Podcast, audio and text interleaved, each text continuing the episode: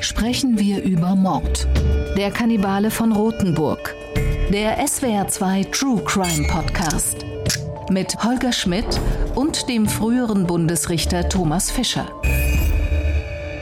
Schönen guten Tag zu einer weiteren Folge Sprechen wir über Mord. Ich begrüße Thomas Fischer mir im Studio gegenüber. Hallo, Herr Schmidt. Und freue mich, dass wir einen weiteren Fall besprechen, wobei das mit der Freude heute so eine Sache ist. Und ich glaube, heute machen wir einiges ein ganz kleines bisschen anders als sonst, denn wir sprechen über den Kannibalen von Rothenburg, ein rechtlich extrem umstrittener Fall, viele spannende rechtliche Fragen, die es zu besprechen gibt, aber auch ein wirklich sehr bemerkenswerter Sachverhalt. Und da möchte ich einfach vorneweg sagen für alle, die uns zuhören, die wissen ja, es geht bei uns um Mord und Totschlag und andere Grausamkeiten. Es ist gelegentlich explizit. Der Fall heute ist aber, glaube ich, wirklich insofern besonders, als dass es eben darum geht, dass der Täter Menschenfleisch essen wollte und es auch getan hat.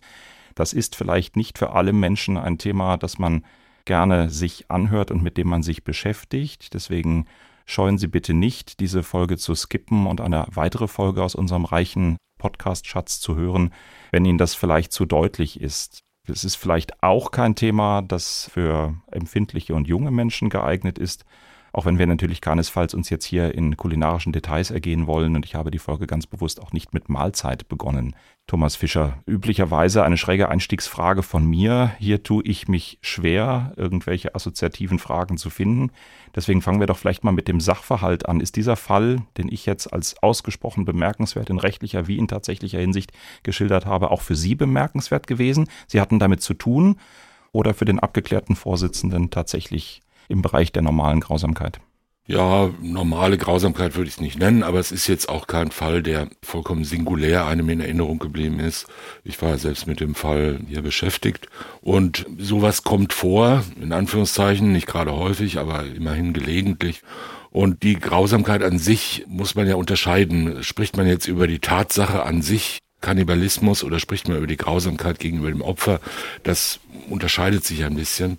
Und deshalb ist möglicherweise letzten Endes nur das Motiv ein besonderes, nicht aber die Ausführung der Tat.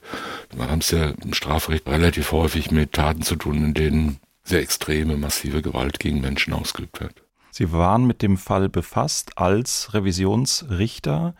Jetzt habe ich mich gefragt bei der Vorbereitung des Falles, es ist im Laufe der unterschiedlichen Verhandlungen, die es gegeben hat gegen Armin Maivis, den Kannibalen von Rothenburg, auch darauf werden wir kommen, immer wieder die Rede davon gewesen, dass es eine ganze Reihe von Videoaufnahmen gegeben hat, die das Gericht auch in die Hauptverhandlung eingeführt hat. Da habe ich mich gefragt, diese Videos, hat sich die das Revisionsgericht auch angeguckt? Denn die sind ja nicht klassischer Bestandteil der Papierakte. Nö, die haben wir uns nicht angeschaut. Ich habe nur Standbilder gesehen, glaube ich. Und die Videos waren für uns nicht von Bedeutung in der Revision. Das ist ein typisches Beweismittel der erstinstanzlichen Verhandlung. Es war ja nichts streitig letzten Endes an dem Sachverhalt und äh, es waren auch keine Rügen erhoben, die sich jetzt ausdrücklich auf diese Videos bezogen hätten. Deshalb war es so wie immer. Diese Videofilme sind genauso wie die Fotos, die da als Stills gemacht werden oder Standfotos ausgedruckt werden, sind Teil der Hauptverfahrensakte, die in der Regel das Revisionsgericht gar nicht anschaut, wenn nicht entsprechende Verfahrensrügen erhoben sind. Das Revisionsgericht hat nur mit seiner Revisionsakte zu tun. Jetzt sind wir schon auf dem Weg mitten in den Fall, aber bevor wir das tun, hören wir uns nochmal akustisch an, worum es ging. Er ist kein Monster. Er ist es nicht. Das Gericht sah sich nicht in der Lage, Mordmerkmale mit erforderlichen Sicherheit festzustellen. Also eine lebenslange Strafe wäre für mich angemessen gewesen. Ich finde das ähm, unglaublich. Die Staatsanwaltschaft hält an der Auffassung fest, dass der Angeklagte sich des Mordes schuldig gemacht hat. Es sei eine Tür geöffnet worden, die man geneigt sei, wieder zuzumachen. Er hat einen anderen Menschen aufgegessen. Und das ist das, was an sich so das Unvorstellbare ist. Unvorstellbar, ein Tabubruch. Ich glaube, kaum jemand, der mit diesem Verfahren insbesondere in der ersten Instanz, also in den Gerichtsverhandlungen, in denen äh, tatsächlich alle Beweise, alle Videos, alle Zeugen angehört und angesehen worden sind, sind beeindruckt gewesen von diesem Verfahren. Gegen Armin Maivis, einen Mann, der bis heute in Haft sitzt, der heute in diesen Tagen und Wochen weiter dafür kämpft, dass er auch wieder in die Freiheit will, weil er sich, so ist jedenfalls mein Eindruck nach den Recherchen gewesen, die ganze Zeit eigentlich als einen ganz normalen Menschen sieht und trotz des ungeheuerlichen Vorwurfs, über den wir sprechen, trotz der Dinge, die passiert sind, hat ja auch das Gericht in allen Entscheidungen, die es zu diesem Fall gegeben hat, immer keinen Zweifel daran gehabt, dass Armin Maivis ein Mann ist, der schuldfähig ist. Was damals passiert ist im hessischen Rothenburg, das fasst Isabel de Mee nochmal für uns zusammen. Bernd B. träumt davon, dass ihm der Penis abgebissen wird. Armin Malves träumt davon, einen Menschen zu verspeisen. Die Männer begegnen sich im Internet.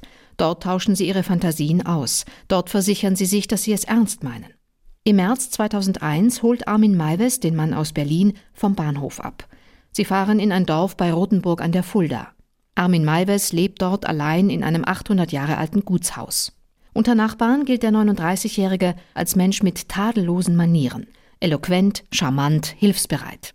Dass er in seinem Haus einen Schlachtraum eingerichtet hat, wissen sie nicht. Armin Maives gelingt der Biss in Bernd B.s Genital nur zögerlich. Der Berliner will die Sache abbrechen, doch Armin Maives überredet ihn zu bleiben. Mit einem Messer schneidet er ihm den Penis ab. Die kulinarische Zubereitung misslingt, das Geschlechtsteil ist ungenießbar. Als Bernd B. das Bewusstsein verliert, tötet Armin Maives ihn mit einem Messer. Die Tat nimmt er auf Video auf. Er zerlegt die Leiche, filmt auch das und friert 30 Kilo Menschenfleisch in seiner Tiefkühltruhe ein. In den Folgemonaten verspeist er Stück für Stück. Im Internet sucht er nach weiteren Männern und verweist auf seine Erfahrung. Im Dezember 2002 wird er festgenommen. Das Landgericht Kassel verurteilt ihn wegen Totschlags zu achteinhalb Jahren. Mordmerkmale sehen die Richter nicht. Der Bundesgerichtshof hebt das Urteil auf. 2006 verurteilt ihn das Landgericht Frankfurt schließlich wegen Mordes und Störung der Totenruhe zu einer lebenslangen Freiheitsstrafe. Derzeit kämpft Armin Maiwes darum, freizukommen. Thomas Fischer, wir haben es vor dieser Schilderung schon besprochen, wie außergewöhnlich dieser Fall ist. Und natürlich habe ich im Ohr, was Sie gerade gesagt haben, aber ich muss noch mal fragen, das ist doch wirklich außergewöhnlich. Das ist doch etwas, wo man sich fragt, wie können Menschen das miteinander so vereinbaren? Ist mich auf? Wie können sie da eine Lust drin sehen und wie kann so etwas passieren? Warum sind Sie zu dem Ergebnis gekommen, dass das nicht außergewöhnlicher ist als andere Morde, andere Taten, mit denen Sie zu tun hatten? Das ist die Frage, was man unter außergewöhnlich versteht. Dass es eine sehr seltene Kombination ist und eine seltene Motivlage und natürlich noch mehr eine seltene Tatausführung aufgrund dieses Motivs. Das ist natürlich klar, das liegt auf der Hand. Trotzdem meine ich eigentlich, dass diese Monstrosität nicht übertrieben werden sollte. Es ist natürlich erschreckend und es scheint uns, die wir ja mit einem sehr starken Tabu gegenüber dem Essen von Menschenfleisch und darauf gerichteten Töten von Menschen behaftet sind, also wir haben eine sehr hohe Tabuschwelle zu überschreiten, um das zu tun, scheint es natürlich ganz fürchterlich und unvorstellbar. Andererseits wimmelt die Literatur von in Seenot geratenen äh, Seeleuten, die dann einen auslosen, der dann gegessen wird und zum Überleben der anderen auf diese Weise beiträgt. Und die wurden dann ja anschließend alle nicht als Monster angesehen, sondern als außerordentlich tapfere Menschen, die dann ihr Leben lang dem Schiffsjungen dankten, der für ihr Überleben gesorgt hat durch seinen eigenen Körper. Also sowas gibt es. Und es gibt natürlich auch das rituelle Essen von Menschenfleisch schon viele Jahrtausende lang, etwa im Zusammenhang mit Bestattungen, Totenkult und so weiter, hat es vielfach gegeben. Oder das Essen von Teilen von Feinden, beispielsweise um sich deren Stärke einzuverleiben, hat es gegeben. Also schon immer war natürlich das Töten eines anderen Menschen um des Essens willen, das Aufessen eines anderen Menschen ein sehr starkes Tabu. Das liegt ja auch nahe. Und wir Menschen verzichten im Gegensatz zu manchen, sagen wir, Raubtieren darauf, Exemplare unserer eigenen Art als Nahrung aufzunehmen. Das ist schon wahr. Und in unserer modernen, in Anführungszeichen Zeit gilt es als vollkommen abartig und abwegig. Und daraus knüpfen sich dann ja gewisse Schlussfolgerungen schon an, dass man sagt, jemand, der sowas will oder gar tut, der muss einfach verrückt sein, in Anführungszeichen, der ist so weit außerhalb unserer gemeinsamen Realität, dass er gar nicht verantwortlich sein kann für sein Handeln auch das sehe ich in gewisser Weise anders. Schon die Existenz solcher Internetforen die sich mit Fragen des Kannibalismus und damit zusammenhängenden Fragen beschäftigen. Es ist ja nicht nur das Essen von Menschenfleisch als Nahrungsaufnahme, sondern sind ja auch damit einhergehende andere Handlungen, die dann, sagen wir mal, großen sexuellen, fetischisierten Reiz ausüben und schon die Existenz solcher Foren, etwa im Internet, weist ja darauf hin, dass es jedenfalls, ich will nicht sagen häufig ist, aber doch jedenfalls vorkommt, so fernliegend und abwegig einem das auch erscheinen mag. Ja, im Grunde sehe ich einen dreifachen Tabubruch, würde ich Sie gern gleich nachfragen. Aber gerade haben Sie gesagt, der Mensch im Gegensatz zu anderen Raubtieren ist das ein pessimistisches Menschenbild oder ist das Realismus? Der Mensch im Gegensatz zu anderen Raubtieren? Nein, zu manchen Raubtieren. Also es sind ja viele Raubtiere, also die jetzt äh, nicht friedlich den Löwenzahn zum Frühstück essen, sondern andere Tiere essen oder jagen und anschließend essen oder Aas fressen.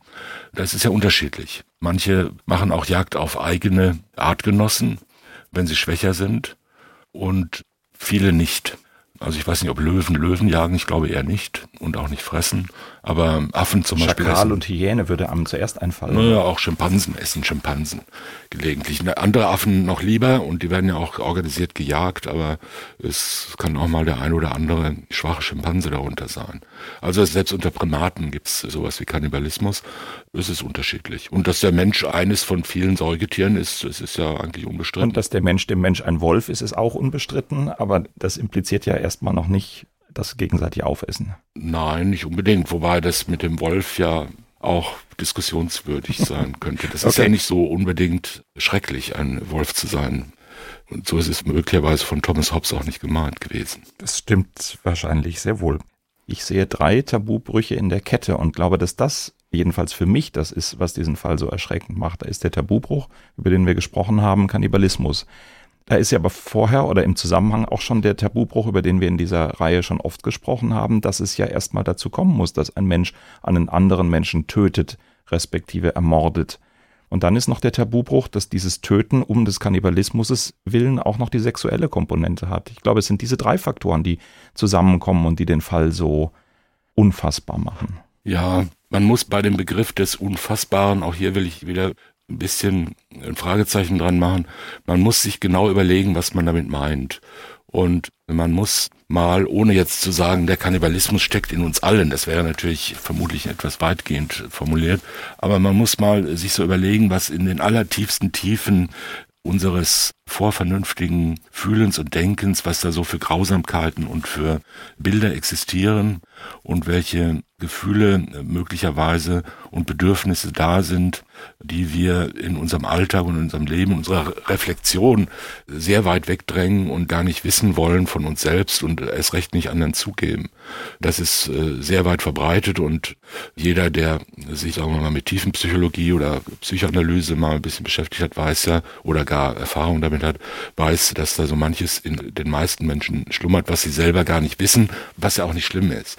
Und ich will damit, wie gesagt, nicht sagen, das sind alles nur mühsam sublimierte Fantasien von Vernichtung, aber auch die gibt es. Und es gibt auch Fantasien und Gefühle von Vernichtung, die sehr grausam sind und mit denen wir als Menschen umgehen müssen. Und das ist ein Teil des Lebenszyklus, des Erwachsenwerdens, des Reifwerdens und der Persönlichkeitsformung. Und es ist jetzt nicht so, dass jemand, der solche fernliegenden und uns erschreckend erscheinenden Fantasien und Obsessionen hat, dass der ein ganz anderes Wesen sei, in dem Sinne von Monster. Also der gehört gar nicht zu uns. Das ist ein, wie so eine Art Tier, das in Menschengestalt herumläuft. Da ist man dann äh, schnell bei Hannibal Lecter, der mittels einer eisernen Maske oder Carbonmaske davon abgehalten werden muss, jetzt ständig auch noch die Justizwachtmeister aufzuessen. Und das sind ja natürlich eher Albernheiten, die dann für große Freude im Kino sorgen.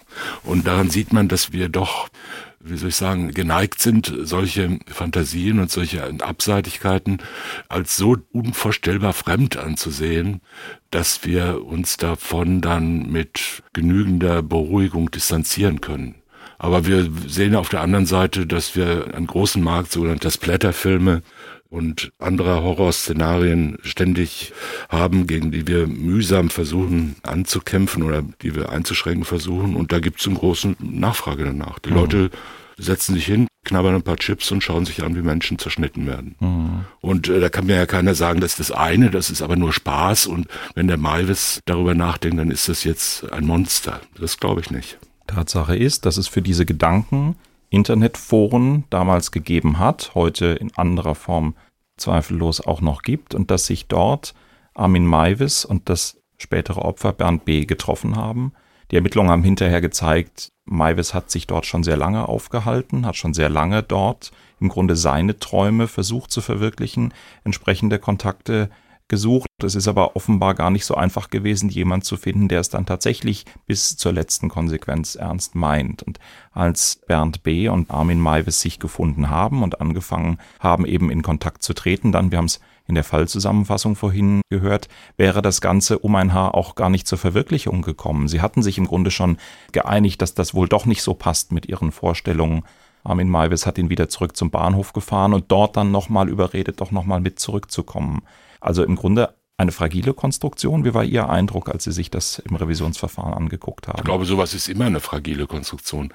Wenn Sie sich zum Beispiel die in den letzten 20, 25 Jahren zu großen Ehren gekommene SM-Szene anschauen, die ja sehr groß ist und inzwischen bis in die Mitte der Gesellschaft hinein ja als durchaus akzeptabel gilt und für große Erfolge auf dem Bestsellermarkt sorgt.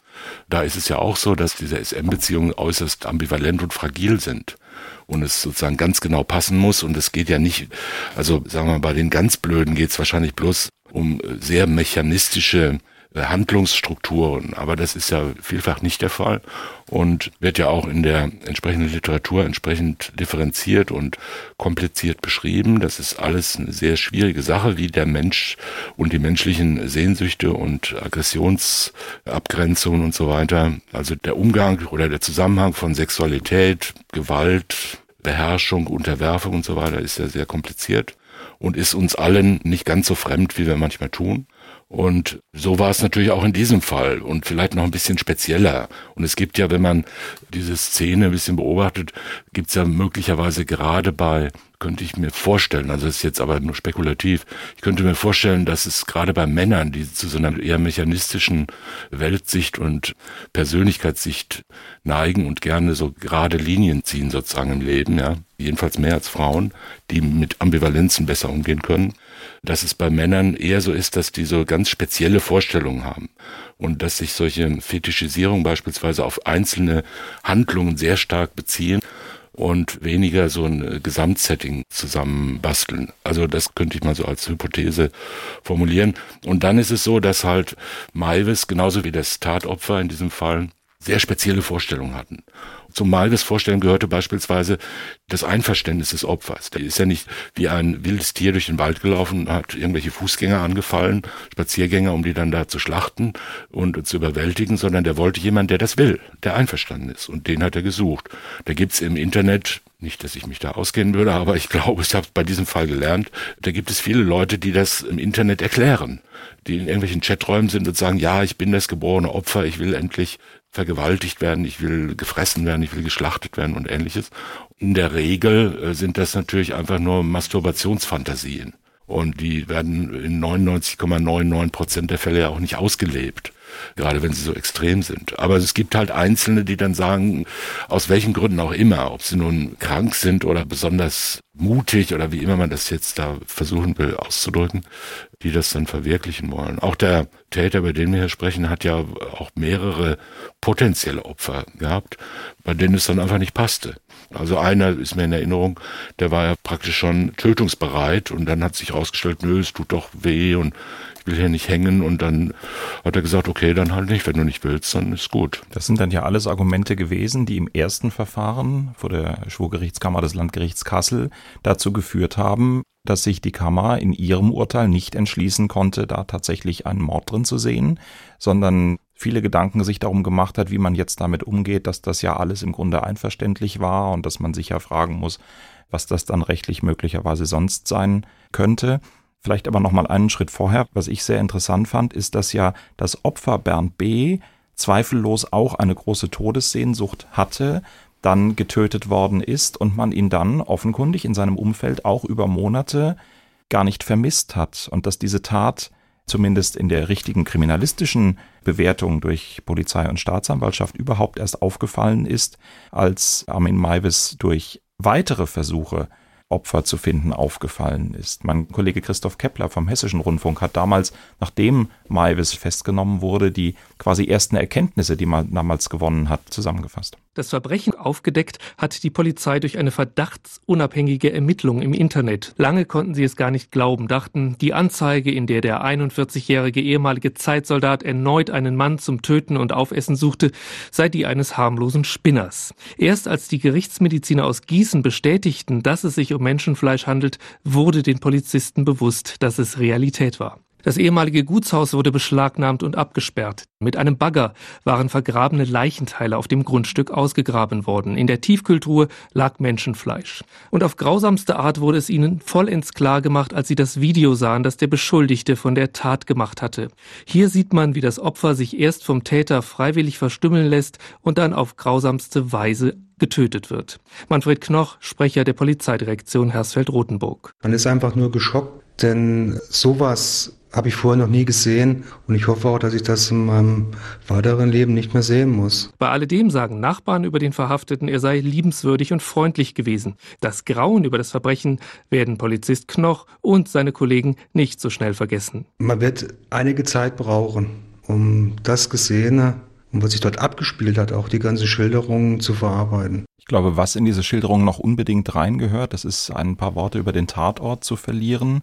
Armin Maivis hat nach dem Tod seiner Mutter alleine in einem 800 Jahre alten Gutshaus in Rothenburg in Hessen gelebt und allein schon auch dieses Setting, dieses alte verlassene Haus, ich habe mit Ermittlern gesprochen, die sagten, das hätte dann gerade auch in den ersten Stunden und Tagen der Ermittlung so etwas wie so ein Hotel California-Effekt gehabt. Man hätte sich gefragt, steht da hinter der Tür plötzlich vielleicht eine aus dem Nichts erscheinende Figur, weil es alles so unheimlich gewesen ist. Und dann auf der anderen Seite diese Liebenswürdigkeit, dieses Setzen auf Freiwilligkeit, über das wir schon gesprochen haben, das Herr Malvis nicht nur den Opfern gegenübergebracht haben soll, sondern auch gegenüber der Nachbarschaft. Das ist vielleicht dieser Kontrast, der diesen Fall so besonders macht. Wenn ich es richtig verstanden habe, ist dann ja in der ersten Bewertung durch ähm, das Schwurgericht des Landgerichtes Kassel deswegen auch das Ergebnis gewesen, das kann kein Mord sein. Die Staatsanwaltschaft hat geschäumt, viele Beobachter waren einigermaßen entsetzt. Wie war Ihr Eindruck, als Sie dieses erste Urteil des Landgerichts Kassel gesehen haben? Ja, von Entsetzen ist man als Revisionsrichter relativ weit entfernt. Und bevor ich das war, war ich ja auch mal äh, ein paar Jahre Schwurgerichtsvorsitzender. Da hat man genügend zerfressene und halb verfaulte Leichen gesehen, um dann nicht mehr jedes Mal in Ohnmacht zu fallen. Nein, es ist ja immer wieder dasselbe. Diese angebliche Unvereinbarkeit von höflichem Guten Morgen sagen und sonntags in die Kirche gehen und hinter der Fassade ein schrecklicher Gewalttäter zu sein. Das ist ja eine vollkommen künstliche Gegenüberstellung. Wir wissen ja alle, dass Menschen nicht, das sind ja keine Mörder von Beruf, also vom Wesen her. Das sind Fantasien. Also solch ein Hannibal Lecter ist ja eine Fantasiefigur. Es gibt solche Menschen außer vielleicht schwer Geisteskranke, die dann so einrasten, um das mal so auszudrücken, gibt es ja eigentlich keine Menschen, die immer nur ein und dasselbe sind, sondern jeder ist ja ganz vieles. Jeder ist ja, außer Mörder, ist ja jeder auch noch Onkel oder Elektrotechniker oder Fußballspieler. Das ist ja alles nebenher. Das läuft ja nicht nacheinander, sondern nebenher. Und äh, selbstverständlich sind auch Mörder höfliche Leute und auch grausame Vergewaltiger machen ihre Arbeit anständig und sind zuvorkommend und halten fremden Damen die Tür auf und helfen ihnen aus dem Pelzmäntelchen und ähnliches. Also man soll sich da nicht immer so drüber erregen, dass einer ganz anders ist, als man sich das vorgestellt hat. Man selbst ist ja auch ganz anders, als andere sich das vorstellen. Das weiß man ja am besten und man weiß ja, über was man selber im ganzen Leben schon nachgedacht hat, früher mal oder was man schon vielleicht mal erwogen hat oder was man sich mal angeschaut hat und so und was man dabei gefühlt hat. Dann muss halt jeder mal bei sich selbst ein bisschen graben. Da findet er raus, dass er auch nicht immer nur Fix und Foxy gelesen hat und nicht immer nur das gedacht hat, was jetzt die fünf Freunde wohl wieder für spannende Abenteuer erleben. Und das will ich damit sagen. Das ändert aber nichts daran, dass natürlich eine solche Tat, wenn sie denn in die Wirklichkeit tritt, erschreckend ist und deshalb auch verarbeitet werden muss. Bei dem Fall Meiles hier ist es halt so, dass man auf verschiedenen Ebenen daran gehen kann. Mord ist ja, wie wir wissen, eine vorsätzliche Tötung mit besonders erschwerenden Gründen und die sind abschließend im Gesetz beschrieben. Da steht nicht, wenn alle empört sind, dann ist es Mord und wenn alle sagen, oh ja, kann man mal machen, dann ist es nur Totschlag sondern man muss halt bestimmte Mordmerkmale verwirklichen. Und hier war es also ganz sicherlich nicht äh, Habgier und es war auch nicht Heimtücke, sondern es war vielleicht niedrige Beweggründe und es war zur Befriedigung des Geschlechtstriebs oder der Geschlechtslust, wie es heißt im Gesetz. Da ist aber die Frage, was bedeutet das konkret? Ne? Und normalerweise würde man ja sagen, ein Mord zur Befriedigung des Geschlechtstriebs ist einer, wo beispielsweise eine Person getötet wird, um sie vergewaltigen zu können. Also um unmittelbare sexuelle Handlungen auszuführen. Jetzt wollte der Maivis aber den ja sozusagen töten, um sich später mal sexuell an der Tat, an diesem Schlachtvorgang zu befriedigen. Denn das war es ja wohl, was ihn besonders erregt hat. Deshalb hat er sich das ja immer angeschaut. Und es war ja nicht speziell jetzt auf das Essen abgestellt, sondern das war nur ein Teil davon. Und gerade wenn man das Video sieht oder beschrieben gekriegt hat oder die Darstellung gelesen hat vom Video und die Standfotos gesehen hat, weiß man, dass ihm das ganz besonders wichtig war. Er hat das aufgenommen mit Ton und hat das selbst die ganze Zeit kommentiert in einer, sagen wir mal, sehr brutalen Weise kommentiert, die Leiche, die er zerlegt hat. Und das war auch etwas, was ihn sexuell erregt hat. Und das hat er sich später als Masturbationsvorlage angeschaut. Und da ist halt die Frage, welches Mordmerkmal soll das sein? Und welche Bedeutung hat die Zustimmung des Opfers? Wir haben ja einen Tatbestand im StGB 216, Tötung auf Verlangen. Wenn eine Person durch das ausdrückliche Verlangen eines anderen bestimmt wird, ihn zu töten, ist das ein privilegierter, also ein weniger schwerer Totschlag, wird nur mit deutlich niedriger Strafe bedroht. Da muss aber erstens die andere Person das verlangen. Es reicht also nicht aus, einfach nur zu sagen, okay, einverstanden. Ja, einverstanden, ja. Sondern das ist ein Verlangen sozusagen, als ein offensives Bitten darum, äh, um das mal so auszudrücken.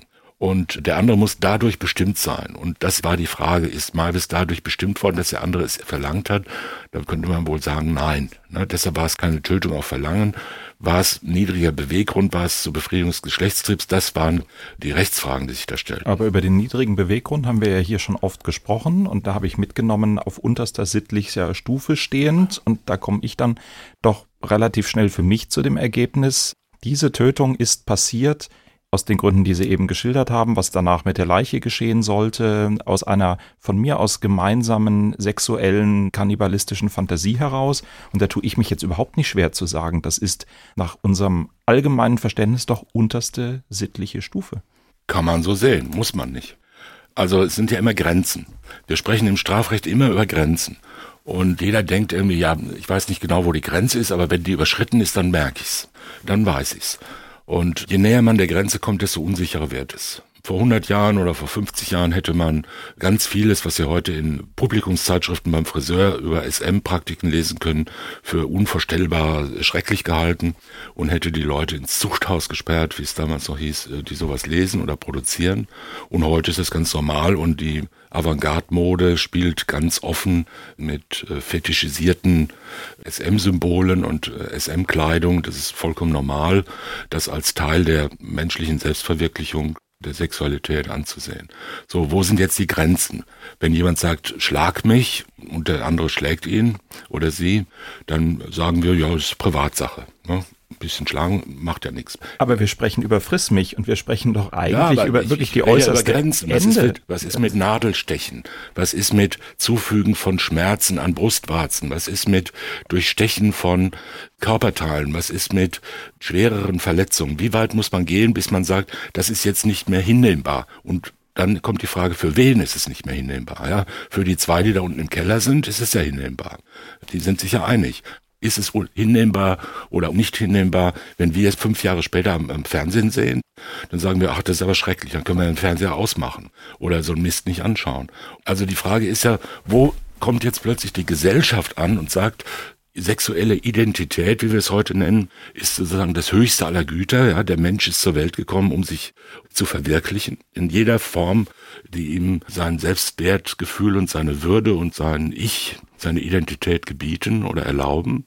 Und wenn du aber zu viel machst, dann halt nicht. Ja, also wir würden zum Beispiel sagen, es ist sittenwidrig, wenn bestimmte vollkommen groteske chirurgische Umgestaltung des Körpers aus sexuellen Motiven vorgenommen werden. Ja, aber wenn Sie sich heute zum Beispiel so diese sogenannte Bimbo-Szene anschauen, mit Brüsten, die so groß sind wie äh, kleine Wassermelonen, solchen Schlauchbootlippen. Sie können ohne Schwierigkeiten, äh, gibt es tausende von Leuten, die sich vier Rippen rausnehmen lassen, damit sie eine Taille haben, die sie mit beiden Händen umfassen können. Die polstern sich ihre Gesäße mit Silikon oder Eigenfett auf und äh, schaffen puppenartige Gebilde, die ja ausschließlich fetischisierenden Charakter und auch die Absicht haben. Das ja. halten wir alles nicht für sittenwidrig, sondern halten sagen, okay, das zahlt zwar nicht die AOK, aber wenn das einer will, dann soll er es machen. Aber da können wir über alles diskutieren worüber wir hier diskutieren, ist doch das wirklich allerletzte Ende dieser Skala, nämlich die Tötung, um zu verspeisen. Und dass die Kammer da nicht zu dem Ergebnis kommt, unterste sittliche Stufe, das will mir einfach nicht einleuchten. Ja, Ging ja nicht nur mir schon so. verstanden, dass Ihnen das nicht einleuchtet, weil Sie die Grenze schon voraussetzen. Aber ich spreche ja gerade davon, warum das so ist. Und um das Warum zu verstehen, kann man das nicht immer nur wiederholen. Das ist aber schrecklich sondern man muss ja fragen, ab wann wird es schrecklich?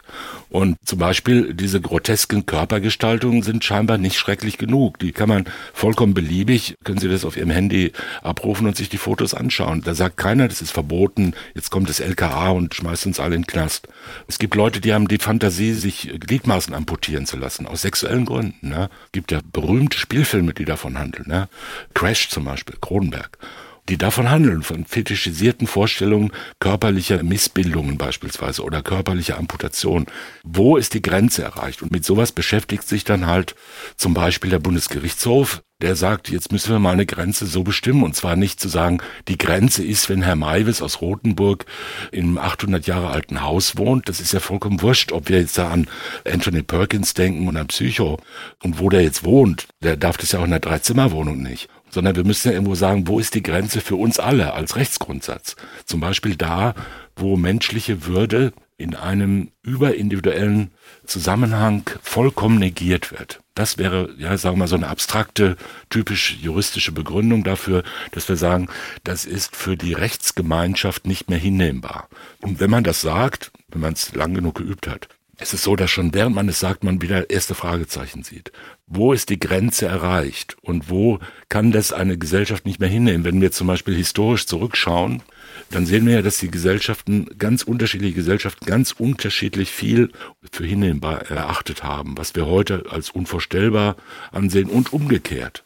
Wir würden heute keinen Zirkus mehr machen, der nur aus der Darstellung menschlicher Abnormitäten beispielsweise besteht. Freaks. Ne?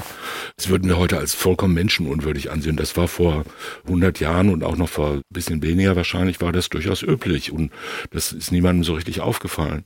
Da wurde die Frau ohne Unterleib und das Kind mit zwei Köpfen und die siamesischen Zwillinge noch im Zirkus gezeigt. Und das galt noch als hinnehmbar. Vieles andere auch. Und heute gelten ganz andere Dinge als nicht hinnehmbar, die früher so waren und umgekehrt. Also Sie haben natürlich recht, wir müssen, wir wollen, das ist es ja, nicht wir müssen von unserer Natur aus, von unserer, von unserer Bestimmung aus, sondern wir müssen aus unserer Gesellschaft, aus uns selbst heraus, aus unserem sozialen Zusammenhang, müssen wir einen Grund finden zu sagen, da ist die Grenze erreicht. Man darf keine anderen Menschen töten, um sie zu essen. Und wer immer das macht, egal aus welchen Gründen, der gehört nicht mehr zu uns. Der muss ausgesondert werden. Das ist absolut sittenwidrig. Aber wir wissen ja zum Beispiel, das Aufessen von Menschen, um zu überleben, das Essen von Toten nach einem Flugzeugabsturz in den Anden, das halten wir nicht für vollkommen undenkbar, sondern das ist tapfer. Ja, da muss man sagen, okay, der ist schon tot, da können wir jetzt ja mal den Oberarm essen.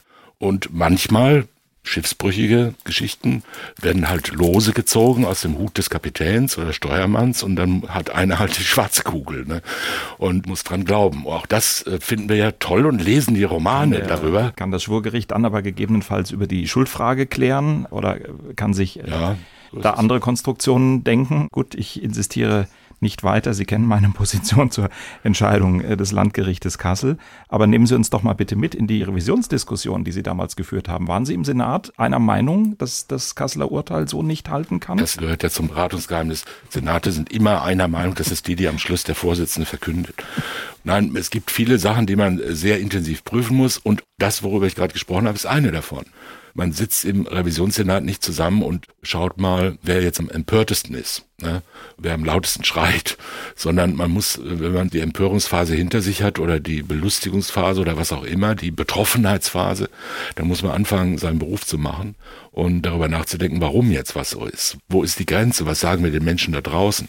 Man kann ja nicht erwarten, dass alle immer sofort dasselbe denken wie man selbst, sondern man muss, wenn man zum Beispiel beim Revisionsgericht sitzt, muss man versuchen, Rechtsklarheit zu schaffen und Grundsätze festzulegen, an die sich die anderen halten können und sollen und auch möglichst wollen.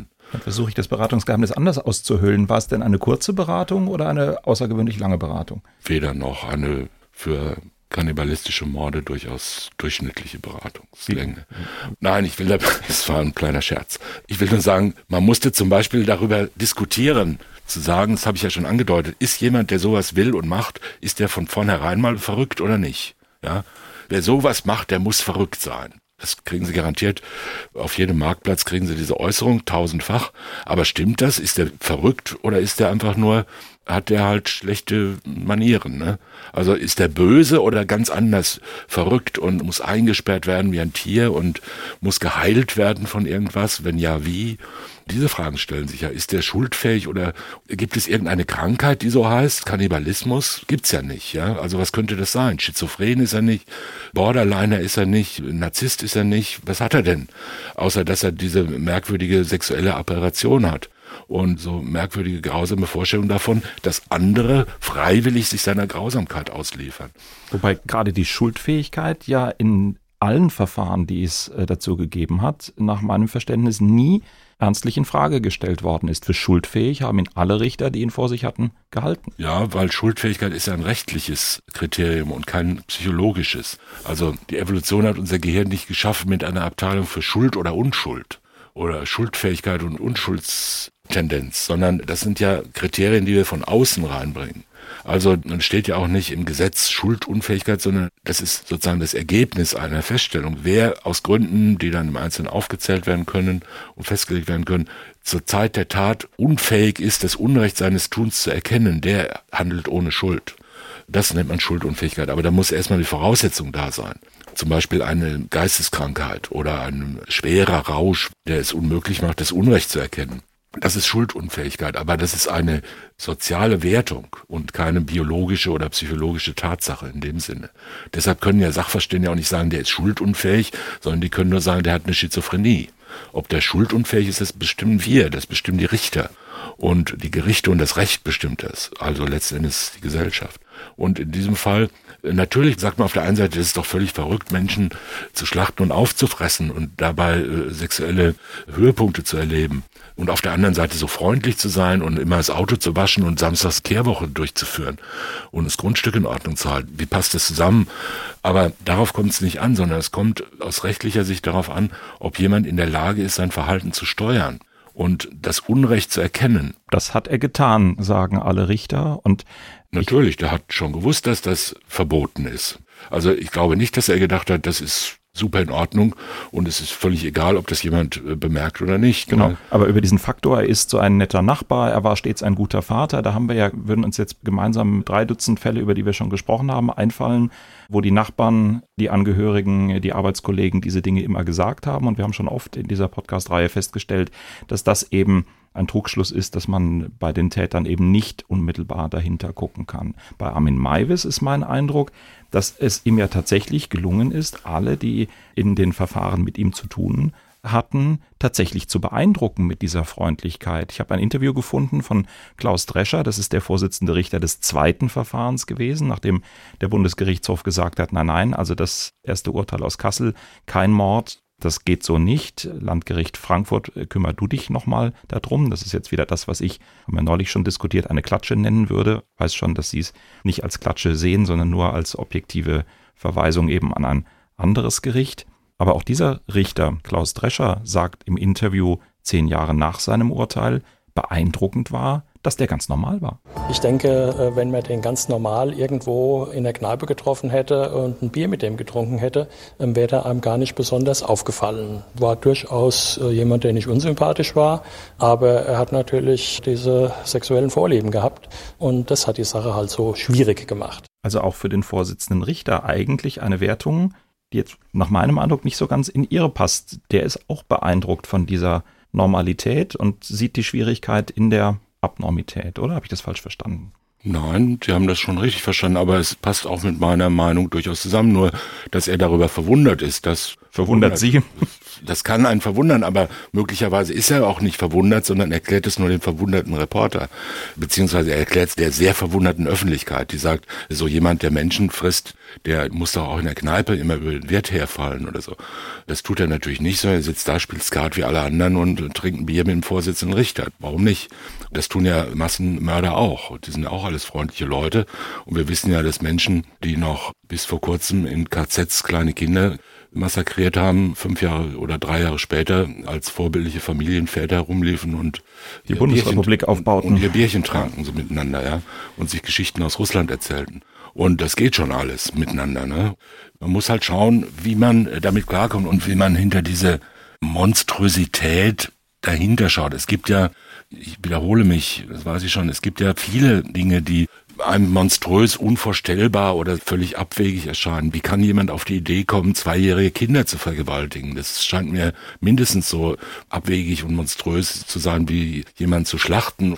Es gibt so viele furchtbare Dinge, wo wir dann sagen, das könnte ich mir nie vorstellen, sowas zu machen oder an sowas Freude zu haben oder mit sowas weiterleben zu können oder was immer man sich vorstellt. Man muss halt sehen, dass es solche Fälle gibt. Die sind ja nicht dazu da, damit die Menschen draußen im Lande jeden Tag sich darüber jetzt, wenn sie ins Büro gehen, darüber unterhalten, so was haben wir denn heute wieder für einen Kannibalenfall im Betrieb oder so, sondern da ist jemand ja nicht zur Arbeit aus, gekommen. Ja, das sind ja ganz außergewöhnliche Dinge und da gibt's halt Profis, die sich den Beruf ausgesucht haben, sich damit zu beschäftigen, unter anderem Revisionsrichter oder Psychiater oder wer auch immer. Und die beschäftigen sich damit. Und für die Menschen draußen spielt das ja jetzt nicht wirklich eine Rolle. Man hat ja nicht wirklich Angst. Man, wenn man durch einen dunklen Wald geht, denkt man natürlich, da wird jetzt schon wieder irgendein Ungeheuer hinterm Baum sitzen, das mich jetzt gleich auffrisst, aber meistens ist ja nicht so, dass eins da Stattdessen ist. droht die Gefahr zu Hause. Ja, ja so ist es. Und wir müssen aber trotzdem natürlich uns in so einer gemeinsamen Sicherheit bewegen und man müssen mit solchen monströsen Vorstellungen irgendwie klarkommen und sagen, es gibt schreckliche Morde und schreckliche Motive und wirklich unsympathische Menschen und das tun wir mittels Recht. Und da muss man halt sagen, hat der die Tat begangen zur Befriedigung des Geschlechtstriebs, muss das unmittelbar sein oder darf es auch in einem Jahr sein? Hat der BGH dann gesagt, ja, es darf auch später sein, wenn das schon äh, darauf abgezielt ist und ist das zur Ermöglichung einer anderen Straftat, hat ja auch dann der zweite Senat gesagt, ja. Und dann kamen sie mit der Störung der Totenruhe. Das Störung fand der ich, Totenruhe. Fand ich schon, also es ist schon kreativ, oder? Nein, das ist ganz normale Rechtsdogmatik. Störung der Totenruhe ist ein beschimpfender Unfug an einer Leiche. Und wir wissen ja, es gibt solche Nekrophilen, ne, die in den Leichenhallen einbrechen und sexuelle Handlungen an Toten vornehmen und sich daran freuen. Und dann gibt's halt solche Mischungen, ja, wie den Herrn Maivis. Und die Störung der Totenruhe halten wir für sittenwidrig und auch für strafbar, weil es den öffentlichen Frieden stört. Selbst wenn es aus guten Gründen passiert. Niemand darf hergehen und sagen, mein Großvater war mir lieb und teuer, den Kopf hebe ich mir auf und stelle mir in den Garten. Ja, darf niemand sagen. Dann würden wir sagen, auch wenn der Großvater das testamentarisch verfügt hat, darf man seinen Kopf nicht auf einen Pfahl im Garten aufstellen. Andere Kulturen haben das gemacht. Ja? Und wir dürfen es nicht. Das ist Störung der Totenruhe, beschimpfender Unfug. Der Maivis, also unser Täter, hat an der Leiche beschimpfenden Unfug ausgeübt. So haben wir es gesehen. Unfug ist ja jetzt nicht im Sinne von Scherze gemeint, sondern im Sinne von ja sittenwidrig erscheinender, abwertender, erniedrigender Handlungen. Aber jetzt komme ich wieder mit meinen Argumenten von vorhin um die Ecke. Da sehen Sie als BGH-Senat eine Sittenwidrigkeit, obwohl Bernd B. das Opfer auch damit einverstanden gewesen ist, wie wir das aus dem Sachverhalt wohl entnehmen können. Dieser beschimpfende Unfug war nicht öffentlich, also er wäre, wenn Maivis nie aufgeflogen wäre, auch nie nach draußen in die Gesellschaft gedrungen. Trotzdem sagen sie, okay, da sehen wir Störung der Totenruhe, das ist eine Straftat, also hat er zur Verdeckung einer Straftat oder zur Ermöglichung einer Straftat besser gesagt getötet, also ist es ein Mord. Und das fällt jetzt leichter dogmatisch als zu sagen, nein, es sind einfach niedrige Beweggründe, um der gemeinsamen Lust und des Essens wollen, den Menschen zu töten? Nein, das ist nicht leichter, sondern es ist genauso Anders. schwer oder leicht. Ja. Es ist ein Argument, aber ich räume ein, dass Ihr Argument Gewicht hat. Ja. Kann man nicht einfach Nein dazu sagen, wir wissen es besser, sondern das ist ein gutes Argument, das spricht dagegen. Und man kann auch sagen, niedriger Beweggrund liegt vor. Manche würden vielleicht sagen, diese Freiwilligkeit und diese auf die individuelle Selbstverwirklichung gezielte Motivation steht der Niedrigkeit entgegen. Ich würde es nicht so sehen. Ich sehe es da ähnlich wie Sie. Und das mit dem Befriedigung des Geschlechtstriebs kann man auch drüber streiten. Man kann drüber streiten. Über alle diese Dinge kann man streiten und man muss halt dann irgendwann eine Wertung treffen. Und die Wertung ist damals im Senat und dann auch im, im zweiten landgerichtlichen Urteil so ausgefallen, dass man gesagt hat, okay, das ist jenseits der Grenze, die eine Gesellschaft, auch eine Gesellschaft, die auf Freiheit und Selbstverwirklichung ausgerichtet ist, noch hinnehmen kann. Aber lassen Sie uns auch dazu vielleicht nochmal ein, zwei Töne von Klaus Drescher hören, dem Vorsitzenden Richter am Landgericht äh, Frankfurt, der das zweite landgerichtliche Urteil gesprochen hat, das Armin Maivis dann wegen Mordes zu lebenslanger Haftstrafe verurteilt hat. Er hat in einem ARD-Interview nämlich auch nochmal so ein bisschen erzählt, wie die Situationen waren. Und er hat auch von einer Situation erzählt, die während der man muss es so nennen, Schlachtung des Opfers geschehen ist. Und ich glaube, das sagt uns auch nochmal viel über die Art und Weise, wie Armin Maivis an diesen Fall herangetreten ist. Das waren insgesamt viereinhalb Stunden, die er aufgenommen hat, auf, glaube ich, drei Kassetten. Zwischendurch hat er keine mehr gehabt und ist dann, als sich angezogen ist, in den Ort gefahren, hat eine Kassette geholt, ähm, hat sich wieder umgezogen und hat weitergeschlachtet. Also das sind natürlich schon so Umstände, die, die was Besonderes sind. Und der Vorsitzende hat in diesem Interview auch erzählt, dass er sich sehr gut überlegt hat, was er von diesen Bildern eigentlich in die Hauptverhandlung eingeführt hat. Es hat mich so ein bisschen verwundert als ich das gehört habe, weil ich dachte, was hat denn der Vorsitzende für eine Wahl? Er muss das einführen, was man für den Sachverhalt braucht. Und da kann man ja jetzt eigentlich keine große Rücksicht auf die Befindlichkeiten der Beteiligten nehmen.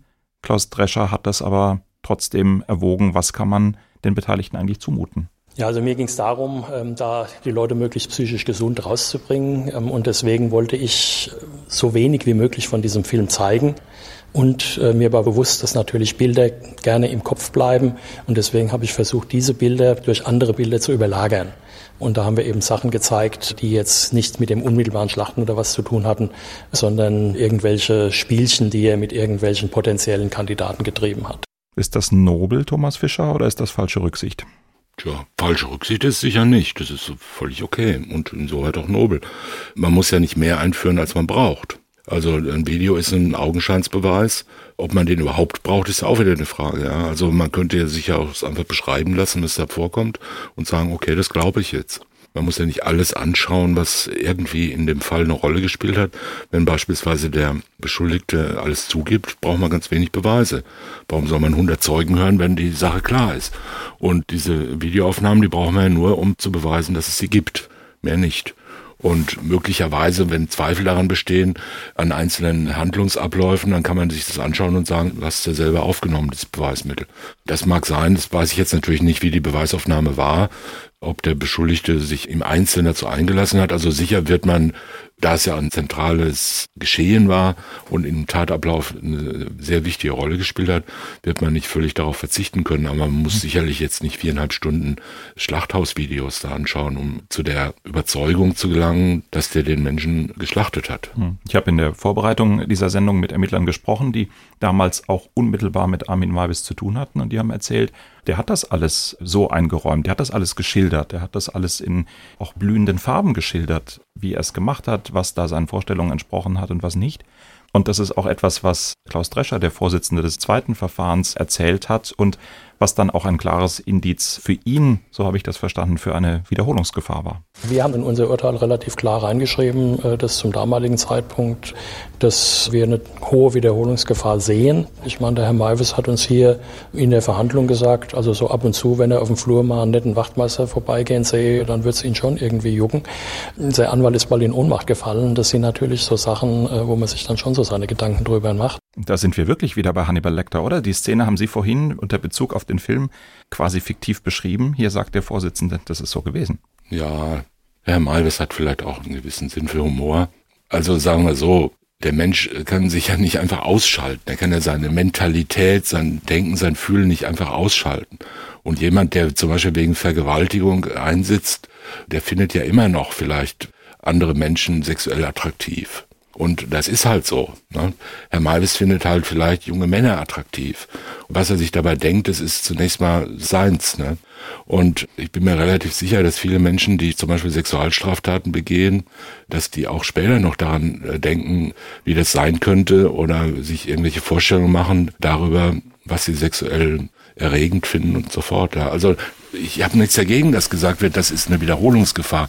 Wobei der hier besprochene Täter sich gerade dadurch ausgezeichnet hat, dass er auch in seinem Verfahren gar nicht den Versuch unternommen hat, sich als irgendwie was Besonderes und Schreckliches darzustellen, sondern gesagt hat, ihr macht euren Kram und ich mach meinen Kram, um das mal so flapsig auszudrücken und gesagt hat, was geht euch das eigentlich an? Ich kümmere mich ja auch nicht um eure sexuellen Fantasien.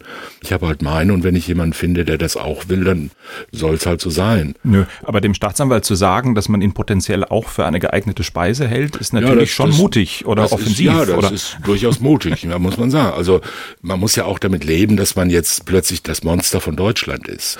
Das sind ja auch keine Maschinen, solche Menschen. Der sitzt halt da und die Schlagzeile in der Zeitung mit den vier großen Buchstaben, die kann überhaupt nicht groß genug sein um das Verspeisen von Körperteilen da jetzt zu beschreiben oder irgendwas zu sagen. Ich biss in sein sowieso und dann hatte ich schon wieder einen Orgasmus und so Zeug. All diese Schlagzeilen hat es ja gegeben. Da sitzt man da und ganz Deutschland oder halb Europa starrt auf einen als das Obermonster. Da muss man damit klarkommen und muss sagen, das bin ich jetzt eigentlich. Wie ist mein Leben? Wem stehe ich da gegenüber? Da sitzt halt der Vorsitzende Drescher und der Zuschauerraum sitzt voll von Journalisten und Zuschauern, die jetzt auf irgendwas Grässliches warten, auf irgend noch eine größere Sensation, auf noch mehr Leichen oder was auch immer, auf schrecklichste blutige Beschreibungen. Und da muss man irgendwas sagen.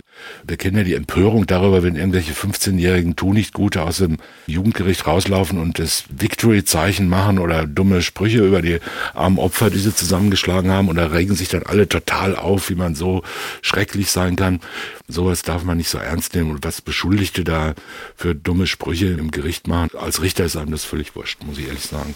Und ob der Meister sagt, wenn ich einen netten Wachtmeister sehe, das kann man ja nicht ernst nehmen. Ja, das ist ja einfach nur, der versucht ja jetzt nicht, dass er für immer eingesperrt und weggeschlossen werden möchte, weil er sonst alle Wachtmeister da anknabbert. Okay, welches Label kleben wir auf diese Folge? Skurriler Einzelfall, Rechts Prägung durch die fantastische Entscheidung des zweiten Strafsenats dank ihrer Mitwirkung? Nein, deshalb nicht, sondern einfach nur aus der Qualität des zweiten Strafsenats, die von mir völlig unabhängig ist, Aber gewesen ist. Nein, es, außerdem ist, ich habe in meinem Revisionsleben mindestens noch einen weiteren Kannibalenfall gehabt. Es ist nicht so, dass das überhaupt nicht vorkommt. Und der ist halt besonders spektakulär gewesen und besonders öffentlichkeitswirksam, aber mh, hm, den anderen, den ich hatte, den fand ich ehrlich gesagt viel gefährlicher, aber über den will ich jetzt nicht Ein sprechen. Fall aus Sachsen, kann das sein? Nein, ein Fall aus Frankfurt. Ein Fall aus Frankfurt. Oh, es gibt mehr Kannibalenfälle, als man denkt. Das hatten Sie eben ja schon angedeutet. Nein, tatsächlich. Was schreiben wir drauf? Ein wirklich wichtiger Fall, über den es sich zu sprechen lohnte oder eine Skurrilität, die den hysterischen Bedürfnissen der Bevölkerung Rechnung trägt? Sowohl als auch. Aber vor allen Dingen ein sehr interessanter, in Anführungszeichen, wenngleich erschreckender Fall. Aber ein Fall, an dem man vieles lernen kann und sich selber Fragen neu stellen kann, die man normalerweise für schon beantwortet hält. Ich danke Ihnen, dass wir darüber gesprochen haben. Und ich sage Danke an Walter Filz, Sophia Hoog, Alexander Kote auf der anderen Seite der Scheibe. Außerdem danke an Georg Brandl, Silvia Geithner, Sonja Hase, Wilm Höfer, Marie-Claire Schneider. Und ich danke allen, die geholfen haben, auch wenn Ihr Arbeitgeber wahrscheinlich dagegen wäre, wenn er es denn wüsste. Tschüss, sagt Holger Schmidt. Sprechen wir über Mord. Sie hörten einen Podcast von SWR2. Das komplette Podcast-Angebot auf swr2.de. SWR2 Kultur neu entdecken.